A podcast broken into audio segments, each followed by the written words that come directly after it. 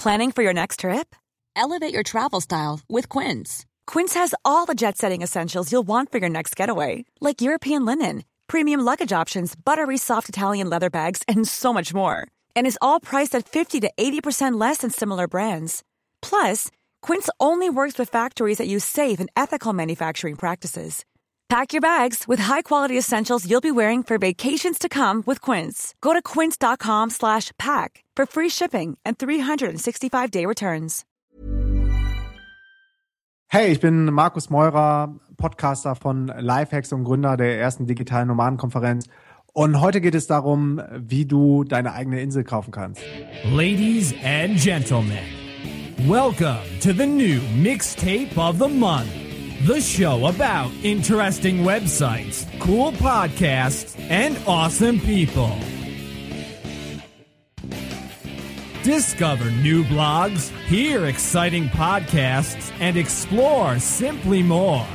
Are you ready to rock?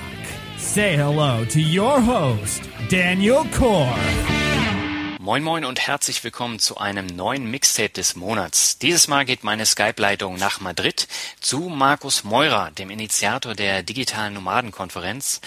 Darüber hinaus ist Markus Podcaster, Lifestyle-Designer, Blogger und noch ganz vieles mehr. Ich glaube, da wird er uns gleich noch einiges mehr zu erzählen. Aber erstmal herzlich willkommen im Finanzrocker Podcast, Markus. Alles klar bei dir? Ja, alles Roger. Cool, dass ich am Start sein darf. Ja, freut mich, dass du heute zu Gast bist. Ähm, du bist ja momentan auf einer abenteuerlichen Reise. Ich habe Madrid eben schon erwähnt. Soweit ich mich erinnere von den Podcast-Folgen, standen bei dir auf der Liste Mallorca, Lissabon, Berlin, Hongkong, Bangkok, Madrid und jetzt geht's ja noch weiter.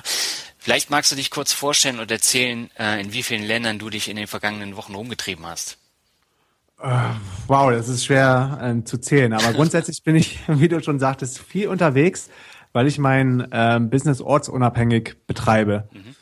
Das heißt, ich brauche zum Arbeiten nur mein MacBook und eine gute Internetleitung und ähm, kann dann von überall arbeiten und mein Business betreiben. Und das, der ganze Lifestyle nennt sich äh, digitaler Nomade mhm. und ähm, erlebt, erregt gerade ziemlich viel Aufmerksamkeit, sowohl in Deutschland als auch weltweit. Ähm, wir ähm, beide, meine Freundin und ich, mit der ich auch zusammen Business mache, betreiben das Ganze jetzt seit gut drei Jahren und wechseln dadurch dann auch ziemlich oft unsere Orte, ähm, weil wir den Strand, das Meer, die Sonne lieben und gerade jetzt im Winter ähm, ist halt sehr kalt in Deutschland ähm, oder in Europa, sind wir dann gerne da unterwegs, wo es wärmer ist, wie jetzt beispielsweise in Hongkong oder in Bangkok. Und jetzt in Madrid ähm, sind wir eigentlich nur kurz aufgeschlagen, um weiter nach Gran Canaria zu fliegen übermorgen und um von da aus eine Cruise, ein Cruise-Ship zu nehmen. Das ist ein Relocation-Ship, das quasi nur von A nach B ähm, gefahren werden muss und dadurch auch saugünstig ist. Äh, One-Way, einmal quer über den Atlantik, ohne dass der groß an irgendwelchen Tourizien anhält. Ähm, und das Schiff, das fährt dann nach Brasilien und da wollen wir dann erstmal bleiben bis Anfang Januar und dann vielleicht noch ein bisschen weiter, ähm, vielleicht nach Buenos Aires, Argentinien, weil wir da die nächste Konferenz planen. Aber dazu kann ich ja später noch mehr sagen. Das klingt aber echt spannend. Äh, du hast ja eben gesagt, du reist ja mit deiner Freundin Felicia um die Welt. Ähm, ja. Die betreibt ja den Reiseblog äh, Travelicia. Ähm, war das ein wenig der Startschuss für dieses Nomadenleben äh, und dass du jetzt ortsunabhängig arbeitest? Ja, absolut. Ähm, das Ganze ist entstanden, als wir beide auf einer längeren Reise in Asien unterwegs waren. Mhm. Felicia hatte kurz vorher den Job gekündigt, um sich dann ein halbes Jahr später wieder anstellen zu lassen bei einem anderen Unternehmen. Und das war so ihre Taktik gewesen für die letzten fünf, sechs, sieben Jahre, weil sie total infiziert ist vom Reisefieber, vom Travel-Virus und hat dann immer ähm, dreiviertel Jahr oder ein Jahr gearbeitet, bis sie wieder genug Kohle hatte, hat gekündigt, längere Reise, sich wieder irgendwo anders anstellen lassen, länger gearbeitet, gekündigt, gereist, gearbeitet, gekündigt, gereist. Und ähm, hatte dann schon ziemlich viele äh, geile Länder gesehen und schon ziemlich viel erlebt wusste aber nicht genau, wie sie da aus dieser, dieser Arbeitnehmerfalle aus dem 9-to-5-Trap rauskommt. Und zur gleichen Zeit, bevor wir dann nach Asien zusammen äh, auf unsere erste längere Reise gegangen sind, hatte ich auch gekündigt, um mich selbstständig zu machen. Der ursprüngliche Plan war, äh, meine Online-Marketing-Expertise, die ich vorher in verschiedenen Startups erworben hatte, als Agenturleistung in Berlin dann anzubieten. Mhm. So wie es viele Kollegen von mir vorher auch gemacht haben. Die sind, haben dann ähm, eine Corporate-Karriere gemacht innerhalb des Unternehmens. Und am Ende war ich auch ziemlich weit, was man so in einer, in einer konservativen Welt dann äh, vielleicht so ansehen würde, mit einem ziemlich langen, großen, äh, wichtig klingenden Jobtitel, ein paar Headcounts unter mir. Ähm, der Bereich wurde immer größer, die Verantwortung, entsprechend auch das Gehalt. Aber am Ende des Tages war ich, war ich nicht wirklich glücklich und hatte so ähm, wusste eigentlich von mir selber, da steckt noch viel mehr drin, wenn du jetzt nicht irgendwie von oben angeleitet wirst, was du tun darfst und was nicht. Und insofern war die Selbstständigkeit für mich ein ähm, logischer Schritt, der mir natürlich dann auch viel Respekt erstmal abverlangt hat, aber ich war so weit, den zu gehen und wollte dann eigentlich von Berlin aus ähm, so sukzessive meine Leistung anbieten und dann vielleicht irgendwann eine Agentur aufbauen oder whatever. Naja, auf jeden Fall to put a long story short, kam irgendwann der Moment, dass wir unterwegs waren in, auf den Philippinen und hatte meinen Laptop mitgenommen, um von unterwegs schon mal ein bisschen zu konzeptionieren, was ja. für Produkte kannst du anbieten ähm, unter deinem Brand und wer ist die Zielgruppe, wie soll das Pricing sein. Bin ich ähm, bin sehr detailorientiert und habe mich dann zu sehr im Detail verloren, also tagelang nicht weitergekommen und wollte irgendwie das perfekte perfekte Business dann äh, auf die Beine setzen und habe dann mich irgendwann überwunden, ähm, ich weiß noch, wir saßen dann auf dem Rooftop äh, auf den Philippinen, weil wir drei Tage stuck waren, weil da gerade wieder ein ähm, Tsunami war, wir nicht raus konnten. Und haben gesagt, ähm, Feli, meinst du, du könntest vielleicht mal ganz kurz bei mir mit drauf gucken und mir helfen? Ähm, hatte vorher eigentlich noch nie auf dem Schirm und sie auch nicht, dass wir auch gegenseitig vielleicht äh, businessmäßig harmonieren könnten und unsere Skills so gut matchen, wie sie jetzt matchen. Und das war quasi der Beginn, dass sie gesagt hat, okay, cool, ich guck mal drauf und warum machst du das nicht so? Und da das Produkt nennst du dann halt so und dann könnte man noch ähm, to go irgendeine On-Page-Analyse mitnehmen als ähm, günstiges Einsteigerprodukt. Also habe dann gemerkt, sie hat schon richtig Know-how, wie man sowas aufbauen könnte. Und zur gleichen Zeit habe ich mir immer gedacht, so ist doch voll schade. Die Feli hat so viel Wissen, was äh, Backpacking angeht und Reisen in anderen Ländern und wie man von unterwegs äh, zurechtkommt, wie man das Geld für die Reisen sparen kann. Also zu diesem ganzen Reisethema hatte sie mega viel Wissen. Und ähm, ich dachte immer, das, das muss man doch mal irgendwie auf die Straße bringen. Hatte aber vorher nie genug Zeit, ähm, ihr da auch zu helfen, einen Blog aufzubauen ähm, oder irgendeine Website. Und da war dann der Zeitpunkt gekommen, wo ich gesagt habe, ähm, lass uns das Ganze doch mal professionell versuchen. Und äh, sie war dann auch direkt Feuer und Flamme. Gab noch nicht so gut, viele gute Reiseblogs in Deutschland ähm, zum Thema Backpacking und parallel versuchen die ersten Kunden für meine äh, Online-Marketing-Dienstleistung, wo sie dann auch noch reingesteppt ist, äh, mit dem Background PR und Kommunikation, ähm, von unterwegs anzubieten, um vielleicht die ersten Kunden zu kriegen. Mhm. Und so kam dann eins zum anderen. Wir haben auch einen ziemlich fetten äh, Kunden dann aus der Reisebranche aus Berlin bekommen, der das, der völlig d'accord damit gegangen ist, dass wir unterwegs sind und nicht in Berlin sind, irgendwo im Office sitzen, sondern äh, irgendwo, egal wo auf der Welt, aber trotzdem verfügbar sind über Skype-Calls und pünktlich unsere ähm, unsere Commitments dann einhalten, dann auch liefern. Und im Grunde ist man ja noch besser erreichbar als jemand, der nur von neun bis sechs oder sieben in dem Büro abhängt und Freitag, Samstag gar nicht mehr erreichbar ist. Bei uns gibt's gerade wenn wir reisen, eigentlich überhaupt keine Grenzen mehr, ob jetzt Freitag, Samstag oder Sonntag ist. Äh, meistens sind wir auch in einer anderen Zeitzone. Und ähm, sobald ein Kunde irgendwas will oder schreit, hat der natürlich Prio eins. Und ähm, so sind wir das ganze Thema angegangen, auch sehr serviceorientiert und haben alles dafür getan, dass der Kunde zufrieden ist, ähm, dass, dass er uns quasi weiterhin vertraut und wir von unterwegs Geld verdienen können. Und das hat auch funktioniert. Wir haben die erste Kohle ähm, bekommen, als wir dann, glaube ich, auf Bali waren und sind weiter nach Indonesien gezogen, haben dann die ersten kleinen Affiliate-Einnahmen gemacht, fünf Euro noch was über das Amazon-Partnerprogramm auf dem Reiseblog und haben gedacht, haben uns dann nur angeschaut und gesagt, ey, wie geil ist das denn? Das, das ist ja der Wahnsinn, das ist ja der Hammer. Wir wollen nie wieder was anderes machen. Wir wollen nur noch reisen und arbeiten von unterwegs. Und ähm, klingt jetzt alles sehr einfach, ist natürlich auch mit vielen Herausforderungen verbunden. Ähm, haben dann aber geguckt, so wen gibt's denn dann noch äh, überhaupt international oder Deutschland gibt's da einen Begriff für und haben dann gesehen, da gibt's schon quasi eine kleine Bewegung zu, gerade auch international. In Deutschland war das Thema ziemlich neu und sind dann auch sehr öffentlich gegangen auf unseren Facebook-Profilen damit und haben versucht, die Leute aufzuklären. Das hat viele Fragen aufgeworfen. Wir haben versucht, viel Support ähm, zu liefern. Die Medien sind gleichzeitig auf uns aufmerksam geworden, weil es so outstanding war. Und dann kam irgendwie eins zum anderen und ähm, ja, jetzt reisen wir eigentlich seit gut drei Jahren Vollzeit, haben keine eigene Wohnung mehr in Berlin, haben alles, was wir besitzen, in so einem kleinen Carry-on-Backpack, also nur Handgepäck und sind super happy mit dem Lifestyle. Ja. Das klingt wahnsinnig spannend, aber ähm, so ein minimalistischer Lebensstil ist ja auch nicht für jeden etwas. Ich glaube, ich habe ein Video gesehen, wo ihr beiden mit euren vier blauen Ikea-Tüten und zwei ja. Boxen äh, durch die Gegend fahrt und die dann immer wieder einlagert. Ähm, ja. Fällt es dir nicht manchmal schwer, immer nur auf Achse zu sein und nicht mal irgendwo anzukommen? Nee, im Grunde nicht, weil immer wenn wir merken, äh, es ist zu schnell oder äh, irgendwie es stresst uns oder so, ist man ja frei, jederzeit sich wieder länger irgendwo niederzulassen. Mhm.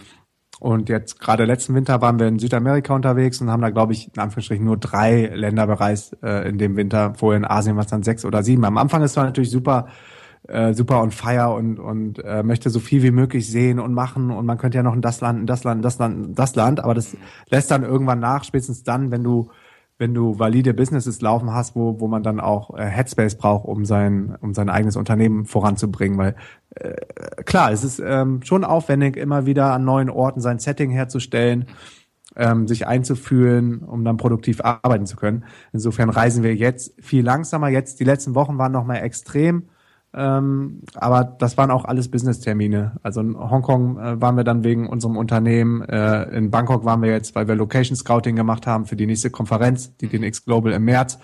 Ähm, jetzt in Madrid sind wir, weil wir weiter nach äh, Las Palmas müssen. Die Cruise, da hatten wir uns drauf committed und äh, geben dann auch einen Talk äh, auf der Digital Nomad Cruise. Nach Brasilien fahren wir, weil wir da unser nächstes Coworking Co-Living Camp machen. Nach Buenos Aires gehen wir, weil wir die nächste Konferenz machen. Also mittlerweile äh, hat sich das ganz gut verschmolzen und wir haben unsere Reiseleidenschaft 100 Prozent auch mit unserem äh, Business verschmolzen und so ist das eine totale Win-Win-Situation. Ja. ja, das kommt ja auch so rüber. Und ähm, du bist ja sozusagen jetzt auch ähm, ich möchte nicht sagen Chef der digitalen Nomaden, aber du bist ja schon ein Vorbild in der Szene. Und ähm, was war denn für dich der Anlass, jetzt eine deutsche und dann sogar, du hast es eben angesprochen, eine globale Konferenz für digitale Nomaden ins Leben zu rufen?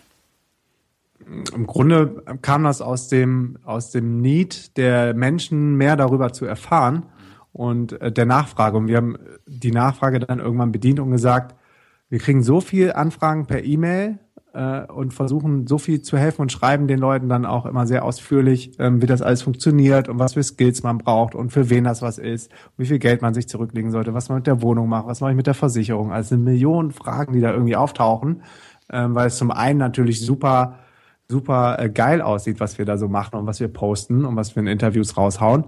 Und auf der anderen Seite sind dann viele von diesem Wunsch so sehr getrieben, dass sie gar nicht ähm, in consideration, also gar nicht darüber nachdenken, was das auch alles für, für ähm, Challenges mit sich bringt oder ähm, dass man sich dann an gewissen Punkten auch entscheiden muss. Möchte ich weiterhin mein Auto vor der Tür stehen haben? Möchte ich den fettesten Flachbild ähm, haben, den es gibt? Möchte ich weiterhin am Wochenende Party machen und saufen gehen?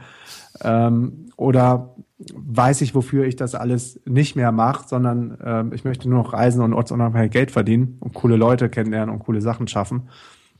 Ähm, und so kamen dann halt immer mehr Anfragen an uns ran an das Thema. Über den Reiseblock haben wir schon versucht, ein bisschen aufzuklären und haben dann aber gesagt, wieso versuchen wir nicht mal so ein Meetup zu machen? Mhm. Und sind dann ziemlich lean und organisch äh, gestartet, also ohne viel Kapital, weil das hatten wir eh nicht ähm, und hatten auch kein Fremdkapital oder Investoren drin, sondern das ist alles gebootstrapped, was wir jetzt ähm, mittlerweile aufgebaut haben und haben dann äh, im Beta-Haus einen kleinen Raum angefragt, ich glaube für 30 oder 40 Leute in Berlin und sind dann aber auf unsere nächste Reise gegangen nach Belize. Ähm, Kikorka ist so eine kleine ähm, Karibikinsel vor Belize und haben von da aus dann Anfang 2014, glaube ich, den Zell gestartet für keine Ahnung, 30, 40, 50 Euro oder war also mega günstig für dieses Meetup in Berlin, wo wir dann schon ein paar Leute zusammen hatten von den digitalen Nomaden, wie eine Conny Bisalski, Sebastian Cannabis, Tim Schimoy, die auch mit uns dann auf die Bühne gegangen sind, gesagt haben, okay, äh, ihr könnt uns alle Fragen stellen. Und das war innerhalb, glaube ich, von zwei Stunden oder eine Stunde ausverkauft. Und wir dachten so, fuck, was ist denn hier los? was geht jetzt ab? Und ähm, die ganzen Speaker hatten natürlich auf ihren Channels das dann auch geteilt. Wir hatten mittlerweile ein riesen äh, Netzwerk über Facebook aufgebaut und habe dann versucht, mit dem Beta-Haus zu skypen. Wir waren ja in völlig verschiedenen Timezones. Südamerika ist dann noch ähm, hinter Deutschland und versuchte den Eventmanager den Pair zu kriegen. Und wir haben, ich glaube, wir haben das am ersten ersten gemacht, da war ja dann auch noch Feiertag. Und am zweiten ersten haben wir gesagt, okay, ihr kriegt einen größeren Raum, dann haben wir es wieder aufgemacht. Ich glaube, 100 Leute Platz hatten wir dann und das war dann auch wieder innerhalb von drei Stunden, glaube ich, ausverkauft.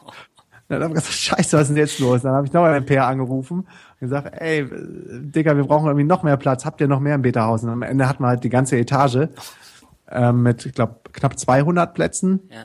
Und äh, nochmal wieder den Sale aufgemacht. Und das war innerhalb von zweieinhalb Tagen dann komplett ausverkauft. Und das war natürlich echt ähm, ein krasser Erfolg. Ja. Auf der anderen Seite ähm, hat mega unsere Kalkulation zerhauen, weil wir dachten, wir machen so schöne Early Bird Tickets bis Mitte März oder sowas und dann kommen die richtigen Tickets und dann haben wir so eine Mischkalkulation gehabt, okay, wir vielleicht verkaufen wir die Hälfte im Vorverkauf und die andere Hälfte im normalen und dann haben wir plus minus null und dann haben wir noch einen kleinen Gewinn, wenn wir einen äh, Partner oder so äh, auf die Konferenz kriegen. Ja. Und äh, dann hat man eigentlich halt erstmal mega Verlust, weil die Tickets alle so günstig weggegangen sind. Ja. Glücklicherweise ist das Thema dann aber auch so spannend für ein paar Partner gewesen, dass äh, die uns dann äh, supportet haben und gesponsert haben, so dass wir da jetzt ähm, ja äh, doch noch eine schwarze Zahl stehen hatten, zumal man das Ganze ja dann auch äh, gut unter Marketingbudget verbuchen konnte, weil so eine coole Story äh, interessiert natürlich dann auch die Medien. Hm. Wie kann ich mir jetzt so eine Konferenz vorstellen? Ähm, bei der Konferenz, die ist mittlerweile ziemlich gewachsen. Also die erste Konferenz ähm, im Beta-Haus in Berlin haben wir dann an einem Tag gemacht, wo es verschiedene Talks ähm, zum Thema digitale Nomaden gab. Es gab inspirierende und motivierende Talks. Das sind dann meistens ähm, ähm, Stories von Leuten, die jetzt unterwegs sind, wie sie quasi den Ausstieg aus diesem Hamsterrad geschafft haben, wie sie ihre eigenen Businesses aufgebaut haben, was die ersten Steps waren, wie sie ersten Leser gekriegt haben, wie sie das erste Geld durch Affiliate-Marketing verdient haben, dann vielleicht über ein eigenes E-Book, einen Online-Kurs. Es gibt ja zig Geschäftsmodelle oder man kann freelancen, was Feli und ich zuerst gemacht haben. Quasi diese Online-Marketing-Dienstleistung haben wir dann verkauft, Unternehmen Online-Marketing beraten, denen mehr Besucher gebracht auf die Website. Ähm, ich habe Webseiten erstellt für, ähm, für Selbstständige und für Unternehmen. Und wir haben weiter dem Travel-Blog geschrieben. Also man kann durch verschiedenste Formen Geld verdienen. Das wird auf der Konferenz beleuchtet. Dann gibt es aber auch äh, Talks, die ganz bewusst dann über die Herausforderungen sprechen, was alles schieflaufen kann. Dass man, wenn man zu Hause jetzt schon irgendwelche Probleme hat und denkt, das löst auf einen Schlag und ist die magische Pille löst auf einen Schlag alle äh, Probleme, die man zu Hause hat, das funktioniert halt auch nicht. Man kann vor denen nicht, nicht äh, weglaufen, die kommen dann umso stärker wieder zurück. Man sollte das Ganze nicht kopflos starten. Also es ist viel Aufklärung, es ist aber auch viel Motivation, es ist viel Inspiration, es ist auch viel ähm, Know-how, was einem direkt mit an die Hand gegeben wird. Wir versuchen auf den Konferenzen auch immer eine starke, eine starke ähm, Verbindlichkeit zu schaffen. Jeder muss sich quasi einen Goal Buddy suchen auf der Konferenz, um dann noch dran zu bleiben, regelmäßig zu skypen. Was hast du diese Woche alles gemacht, um, um weiterzukommen zu diesem Ziel ortsunabhängiges Arbeiten. Ähm, genau, und so haben wir mit den Konferenzen angefangen. Mittlerweile sind dann noch Workshops dazu gekommen äh, an einem kompletten Tag, wo es dann noch tiefer äh, in das Operative reingeht. Ähm, in der letzten DNX-Konferenz im Oktober haben wir Mastermind Day gehabt, wo es dann kleinere Gruppen gibt, die sich dann über ihre größten Business-Herausforderungen austauschen. Ähm, haben davor, glaube ich, genau ein komplettes Kino mal angemietet gehabt, wo die ähm, DNX dann an drei Tagen gegangen ist, wo wir dann einen Kinofilm zu dem Thema gezeigt haben. Es gibt mittlerweile auch einen Kinofilm dazu. Also ist immer größer geworden. Ja. Und irgendwann hat mir dann so viel Aufmerksamkeit in Deutschland und ganz Berlin erregt, dass dann auch die Internationals gesagt haben, ey, das ist so geil, was da passiert. Ich höre es jetzt von so vielen Leuten, aber ich kann leider kein Deutsch. Könnt ihr das vielleicht auf Englisch machen? Und aus dieser Nachfrage ist dann ähm, in Berlin in diesem Jahr die erste ähm, internationale Konferenz ähm, gestartet, ähm, den X Global zum Thema Digital Nomads. Und da haben wir die Speaker aus aller Welt einfliegen lassen.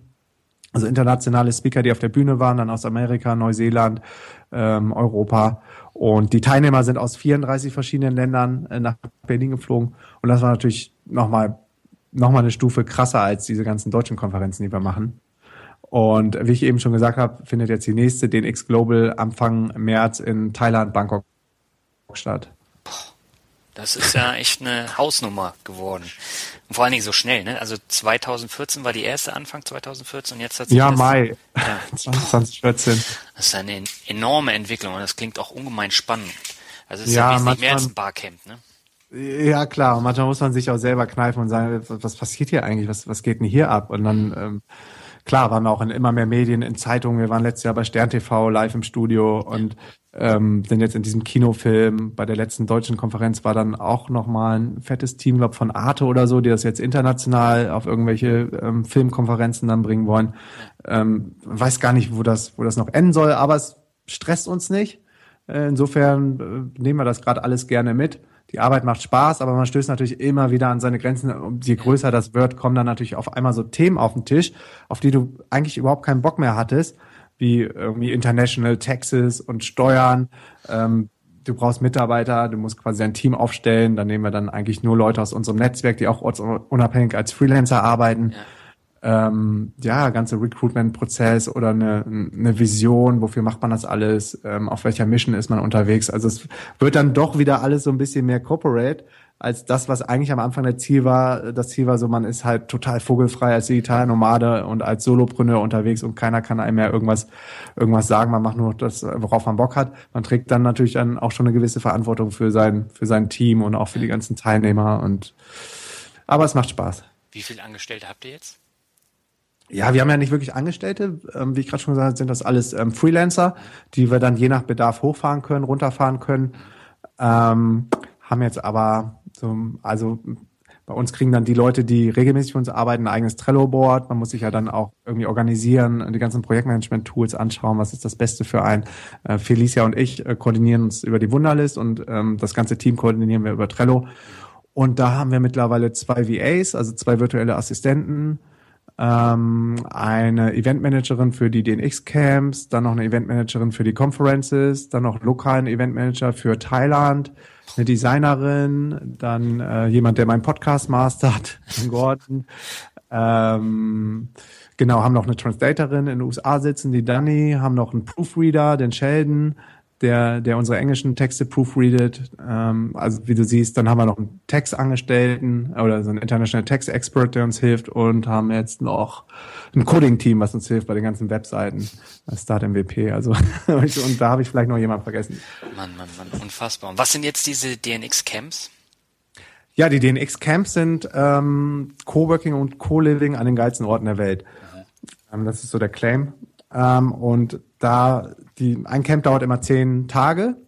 Und auf einem Camp haben wir 10 bis 15 Teilnehmer. In Lissabon hat man, glaube ich, 22 Participants, ähm, die schon ortsunabhängig leben, also die als digitale Nomaden unterwegs sind. Ähm, das ist auch Voraussetzung. Wir machen, man kann sich also bewerben für ein Camp und wir machen mit jedem dann Skype-Interviews, wie weit die sind und gucken, dass die Gruppe dann auch matcht, weil das Ganze auch sehr intensiv ist dann an diesen zehn Tagen.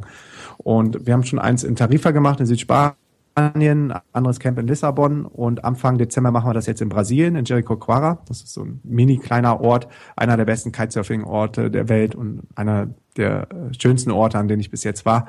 Und da haben wir uns dann so eine Strandvilla gemietet für die zehn Tage, wo wir dann äh, zusammen abhängen, zusammen arbeiten. Ähm, je nach ähm, Workload, der eine muss mehr arbeiten, der andere hat sein Business vielleicht schon noch mehr automatisiert oder passiv aufgestellt, der hat noch mehr Zeit. Ähm, also ist immer on demand. Man kann machen, was man will, aber wir ähm, providen dann äh, Fun Activities, wo wir mit den Leuten dann rausgehen, Ausflug machen oder Kitesurfen gehen oder surfen gehen oder ein Barbecue machen, abends zusammen weggehen, äh, machen aber auch Business-related Sachen wie äh, Talks von lokalen Unternehmern, die dann auf unser Camp kommen, ähm, machen Mastermind-Sessions mit, mit den Teilnehmern. Äh, jeder kann eine Breakout-Session machen, also eine spontane, einen Workshop geben, wenn er Expertise zu einem Thema hat in äh, Lissabon war es zum Beispiel, dass wir dann Social Media Workshop hatten, dann noch eins, ähm, glaube ich, ähm, zum persönlichen Wachstum, ähm, hatten, haben wir also auch die verschiedensten Workshops dann auf den Camps und im Grunde ist es am Ende von diesen zehn Tagen bisher immer so gewesen, dass dann super eingeschworener Haufen ähm, entstanden ist, der sich dann auf allen Ebenen gegenseitig hilft und unterstützt und viele ihr Business dadurch dann äh, auch auf das nächste Level heben konnten. Also uns beiden geben diese Camps auch total viel, Feli und mir, ja. weil wir da noch mehr und intensiver den Kontakt zu unserer Zielgruppe haben. Ja und sehen, wie dankbar die Leute sind und inwieweit oder ja, was wir für einen Impact auf andere Menschen haben können. Und das gibt uns dann wieder Power, äh, so weiterzumachen wie bisher, weil doch ziemlich viel unserer Zeit im Moment am Laptop stattfindet und virtuell und digital und über Facebook kriegt man natürlich ein bisschen Feedback. Aber es gibt nichts Geiles, als den Leuten in die Augen zu gucken und dann nochmal one-to-one mit denen zu chatten und abzuchecken, was da jetzt alles abgeht und was besser und anders geworden ist.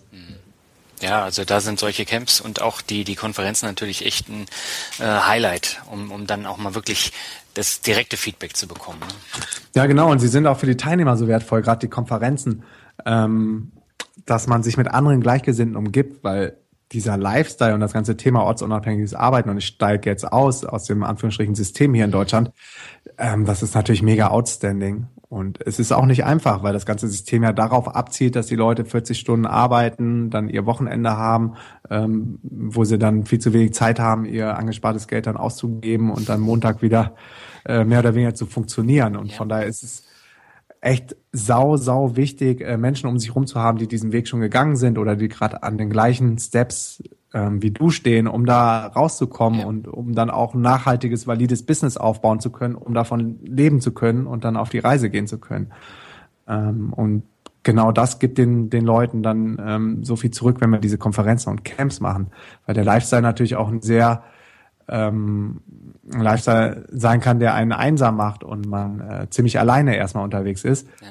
Aber das wird gerade jetzt in den letzten ein, zwei Jahren immer besser, dass es immer mehr convenient ähm, Locations gibt für digitale Nomaden, wie das Sundesk in Tagasud oder Surf Office auf Gran Canaria und in Lissabon äh, oder unsere Camps, ähm, wo es dann schon für ortsunabhängige Unternehmer ähm, Projekte gibt, wo du hinkommst, das Internet ist gut, du hast ein Bett, du hast ähm, deine Verpflegung, du hast Gleichgesinnte um dich rum, du hast vielleicht noch ein bisschen Programm. Ähm, das ist natürlich viel, viel besser geworden als zu unseren Anfängen vor drei Jahren, als wir nur in Hostels eingecheckt haben und die einen Leute, die in Hostels unterwegs sind, die Backpacker wollen natürlich gerne Party machen, feiern, trinken, ist auch fair enough, völlig legitim, die sparen da lange für. Und ähm, du sitzt dann da mit deinem Laptop auf dem gleichen Rooftop und die fallen über deine Kabel und der Cocktail wird dann über die Tastatur verschüttet. Das war dann nicht ganz so cool am Anfang. Ja. Ähm, du machst ja nebenbei auch noch den Podcast Live Hacks. Da erzählst ja. du ja auch sehr, sehr viel über dieses Nomadenleben. Du tauschst dich mit anderen Nomaden auf. Und ähm, als Hörer ist man ja dann immer direkt dabei. Da, du hast ja Tagazu eben schon erwähnt. Ähm, das war, glaube ich, auch äh, jetzt in der Folge Thema. Und mhm. ähm, letztendlich setzt du ja den Leuten, äh, die deinen Podcast hören, auch so ein bisschen den, den Floh ins Ohr. Ne? Ähm, wie geil dieser Lifestyle ist. Das macht Tim Chimo ja zum Beispiel auch. Ähm, hat er ja auch, glaube ich, in seinem Intro ähm, mit den äh, schlechten Ideen, auf die man die Leute dann bringt. Mhm, ähm, dumme Gedanken, glaube ich. genau. Und ähm, ich finde das ungemein äh, inspirierend, auch jetzt deinen Podcast mit diesen ungemein vielfältigen Gästen zu hören. Ähm, aber was steckt denn für dich dahinter und warum hast du ihn ins Leben gerufen? Weil es ist ja letztendlich dann nochmal mehr Arbeit, ne? Mhm. Ja, also erstmal möchte ich sagen, wir möchten niemanden missionieren oder sagen, das ist jetzt der geilste Lifestyle ever und jeder sollte digitaler Nomade werden. Mhm. Ähm, klar ähm, sind wir da und triggern auch gern und ich erzähle auch gern, ähm, wie geil der Lifestyle für mich persönlich ist und für viele andere, die den Weg gegangen sind und jetzt gestartet haben. Aber ich kann auch total verstehen, wenn einer sagt, ähm, ich bin total risikoavers, weil letztendlich im Moment ähm, ist der einzige Weg mehr oder weniger die Selbstständigkeit. Es gibt jetzt die ersten Unternehmen, die ähm, auch komplett remote, also location independent aufgestellt sind, was das Team angeht, wo dann die Angestellten von überall auf der Welt arbeiten dürfen, wie zum Beispiel Automatic in den USA oder Buffer. Ähm, die komplett ortsunabhängig arbeiten. In Deutschland wird es gerade diskutiert in den ersten Unternehmen, die kommen zu uns und, und äh, sprechen uns da an und sagen, ey, wir kriegen irgendwie die Zielgruppe nicht mehr und, und was ist da los? Die Leute wollen frei sein, wollen unabhängig sein, was, was können wir da machen? Und ähm, da sind wir natürlich die vollen Befürworter, den Leuten mal ein bisschen Vertrauen zu schenken und vielleicht einen Pilottest zu machen und einen loszuschicken und zu gucken, ob das überhaupt funktioniert. Und ich bin mir absolut sicher, dass er, dass er alles dafür geben wird, dass er das nochmal machen kann. Und ähm, viel, viel besser performen wird als im Office. Ähm, insofern erkennen auch die Unternehmen oder die ersten Politiker, die auf uns zukommen, dass da irgendwas passiert, was sie noch nicht ganz verstehen. Ja. Äh, bei vielen Sachen gibt es auch noch gar keine Richtlinien, Gesetze äh, für uns, wo wir uns dann oft noch leider in der Grauzone befinden müssen. Ähm, aber es ist halt nicht für jeden was. Und wenn einer sagt, ich habe Verantwortung, ich habe eine Familie, ich habe ein Haus abzubezahlen, ähm, hat er sich ja letztendlich selber diesen Weg ausgesucht. Ja. Ähm, und dann kann ich auch verstehen, wenn er sagt, nee, ich muss wissen, was jeden Tag äh, aus meinem Bankautomat da rauskommt oder jeden Monat, ähm, mit wie viel Gehalt ich rechnen und kalkulieren kann. Ähm, auf der anderen Seite gibt es natürlich viele, die sagen, ah, das ist alles so schön und cool, was ihr da macht, der Tim und äh, Feli und du, aber ja, ich kann das ja nicht, ich habe ja ein Kind und Familie und Haus. Mir, okay, aber ich meine, jeder ist sein, seines eigenen Lebens Held und hat sich da irgendwann selber bewusst für entschieden. Den Leuten können wir dann auch nicht helfen, auch wenn es Extrembeispiele gibt, die die mit Familie unterwegs sind. Also ja. wenn man will, geht irgendwie alles. Ähm, also insofern, wir wollen niemanden missionieren, wir sind aber gerne da, wenn einer sagt, das ist spannend für mich, ich würde gerne mal abchecken, ähm, ob, das, ob das auch was für mich sein könnte. Ähm, ich brauche Infos dazu, ich brauche Inspiration, ich brauche Motivation, ich brauche Gleichgesinnte und genau dann sind wir halt dafür da. Und jetzt habe ich deine Frage vergessen. Achso, ja. Der Podcast war's. genau, warum habe ich den Podcast gemacht? Genau, den Podcast habe ich gemacht, weil ich mega viele äh, spannende Leute in der Szene kenne, in der digitalen Nomadenszene, wie du schon gesagt hast, aber auch außerhalb, wie zum Beispiel jetzt dich, den Finanzrocker, dann auch wieder über Connections kennengelernt habe, kennen äh, viele Leute ähm, in meiner zweiten Leidenschaft Sport und gesunde Ernährung und Lifehacks zieht ja so ein bisschen ab zum persönlichen Wachstum, zur ähm, Optimierung oder Verbesserungen in allen Lebensbereichen. Es ist mhm. jetzt im Moment noch sehr digital nomadenlastig, weil natürlich ein Großteil von meinen ähm, von meinen Businesspartnern und mittlerweile auch guten Freunden äh, genau äh, diesen Lifestyle leben, den ich auch lebe. Aber ich versuche auch immer wieder andere Leute drauf zu holen, wie jetzt, wie jetzt dich. Ähm, wir haben ja eben eine Doppelfolge aufgenommen genau. aus anderen Bereichen, also die nicht unbedingt ortsunabhängig unterwegs sind. Und den Podcast mache ich äh, aus dem Grund, um halt dieses Wissen noch mehr zu verteilen, weil ich oftmals dann echt spannende Gespräche mit Leuten habe und mir gedacht, ey, das ist eigentlich voll schade. Ich habe jetzt für mich selber so viel geile Infos rausziehen können und so viel Mehrwert äh, mitgenommen. Ähm, das müssten eigentlich noch viel mehr Leute wissen, wie zum Beispiel unser Podcast, den wir gerade aufgenommen haben, den ich mhm. mega, mega spannend fand und wo ich mir sicher bin, dass ähm, sind total spannende Infos für, für viele meiner Hörer. Ja. Ähm, insofern geht es dann darum, ähm, ähm, die Message rauszukriegen, die ganzen Infos zu verteilen, ähm, gleichzeitig auch Vertrauen aufzubauen, äh, weil ich glaube, man kann sich nicht, wenn du jede Woche eine Stunde auf Sendung gehst, irgendwie verstellen und irgendeinen Scheiß verkaufen, ja. Ähm, wofür du gar nicht stehst oder was überhaupt nicht funktioniert. Insofern geht es darum, äh, Trust zu erhöhen, äh, die Infos rauszuhauen und natürlich auch um seine Reichweite zu erhöhen. Mhm.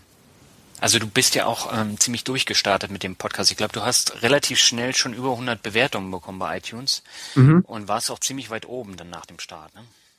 Ja, genau. Also es ging total durch die Decke.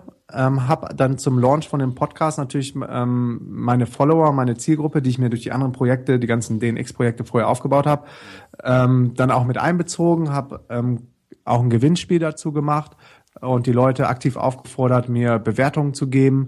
Äh, habe da auch ziemlich viel ähm, Leidenschaft und Power reingesteckt. Ähm, viele Folgen vorher dann schon aufgenommen, so dass ich glaube ich vier oder fünf Folgen zum Start habe live gehen lassen.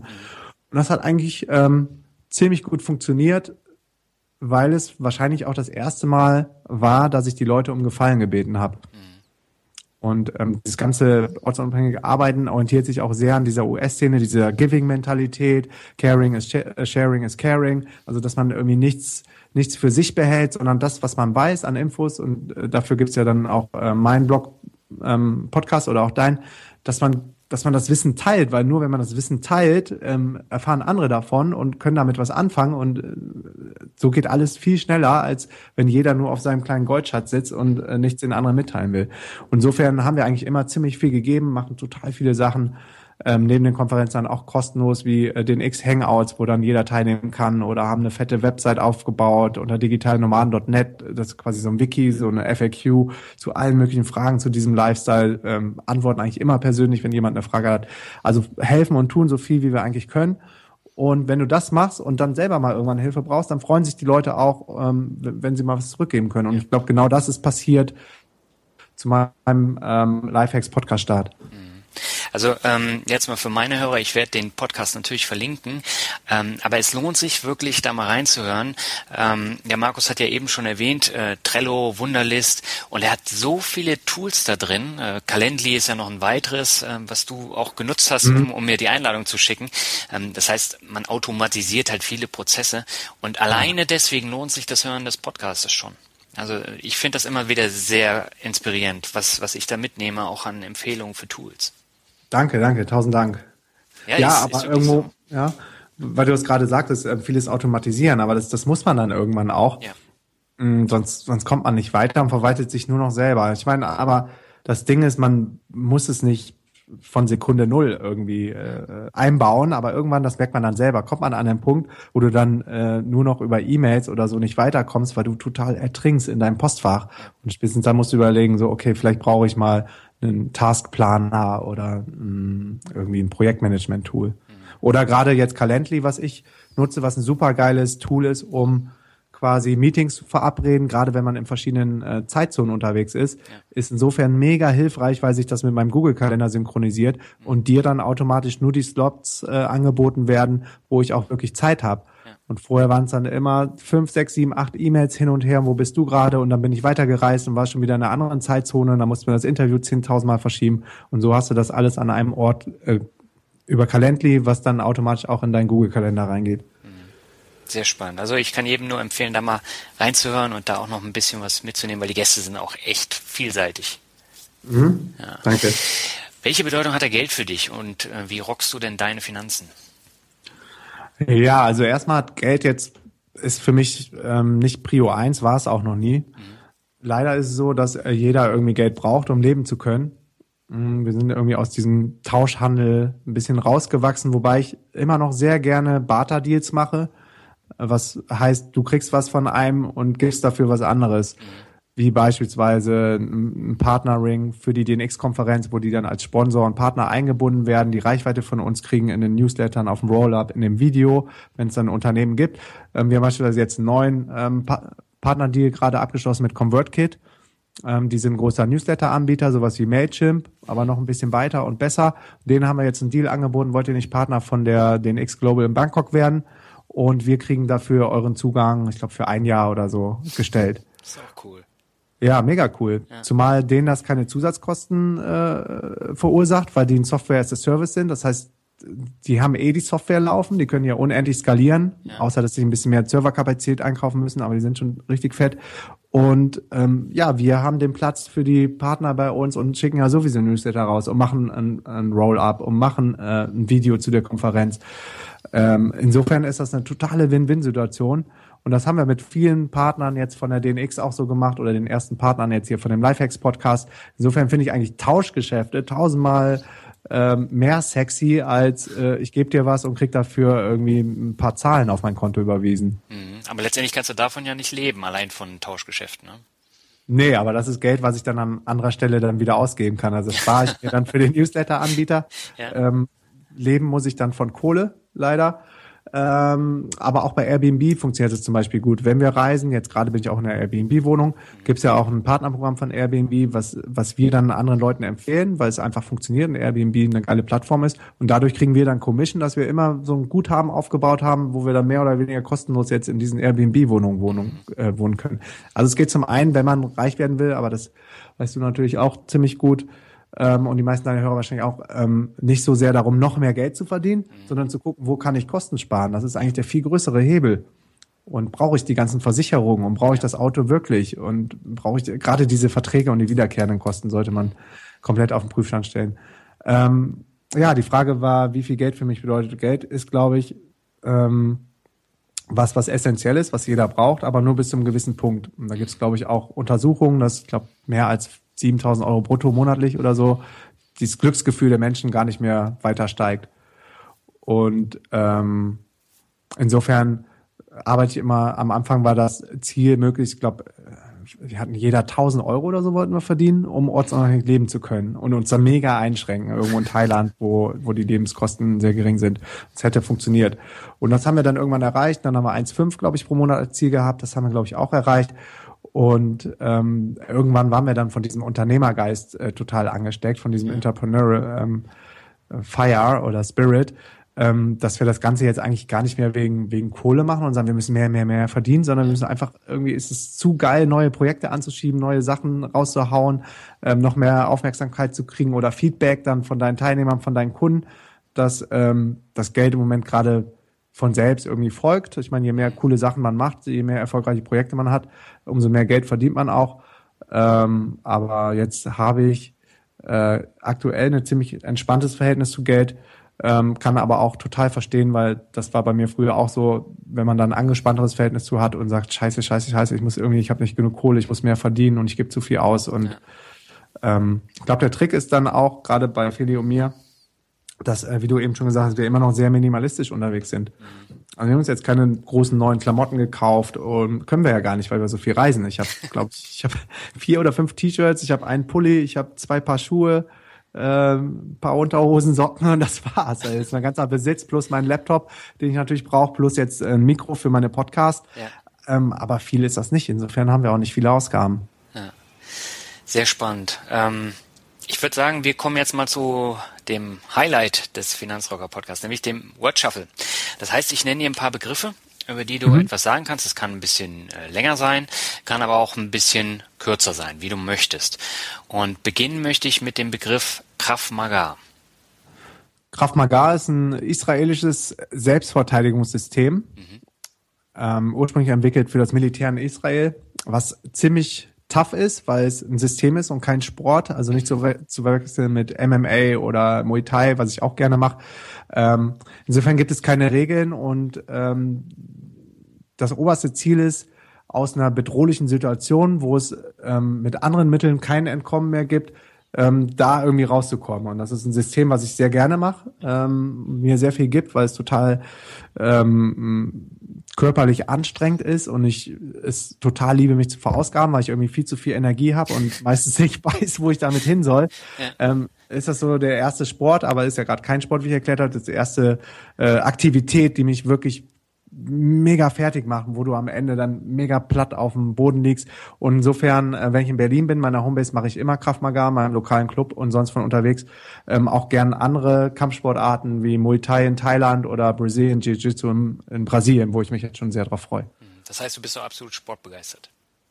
Absolut. Also ich habe schon immer Sport gemacht, war aber früher dann viel Pumpen. Also ganz am Anfang habe ich Tennis gespielt, ziemlich hoch und ähm, bin dann zum Bund gekommen, habe ein bisschen Anschluss verloren, war dann zu frustriert, habe meine Tenniskarriere an Nagel gehängt, ähm, weil ich nicht mehr mithalten konnte mit den Leuten, ähm, gegen die ich dann früher gut gut spielen konnte und äh, war dann eigentlich so ein typischer Pumper und habe ähm, das ganze Bodybuilding gemacht, um gut auszusehen am Strand und letztendlich gibt es ja dann auch viel fürs eigene Fitnesslevel, was ganz okay war. Ähm, aber das hat sich so ein, vor drei, vier Jahren nochmal komplett gewandelt, wo ich dann das erste Mal so ein bisschen äh, Berührung mit funktionalen Training, sprich Crossfit bekommen habe und auch jetzt in das Kraft Maga so krass eingestiegen bin, habe ich glaube ich noch fünf, sechs, sieben, acht Kilo verloren.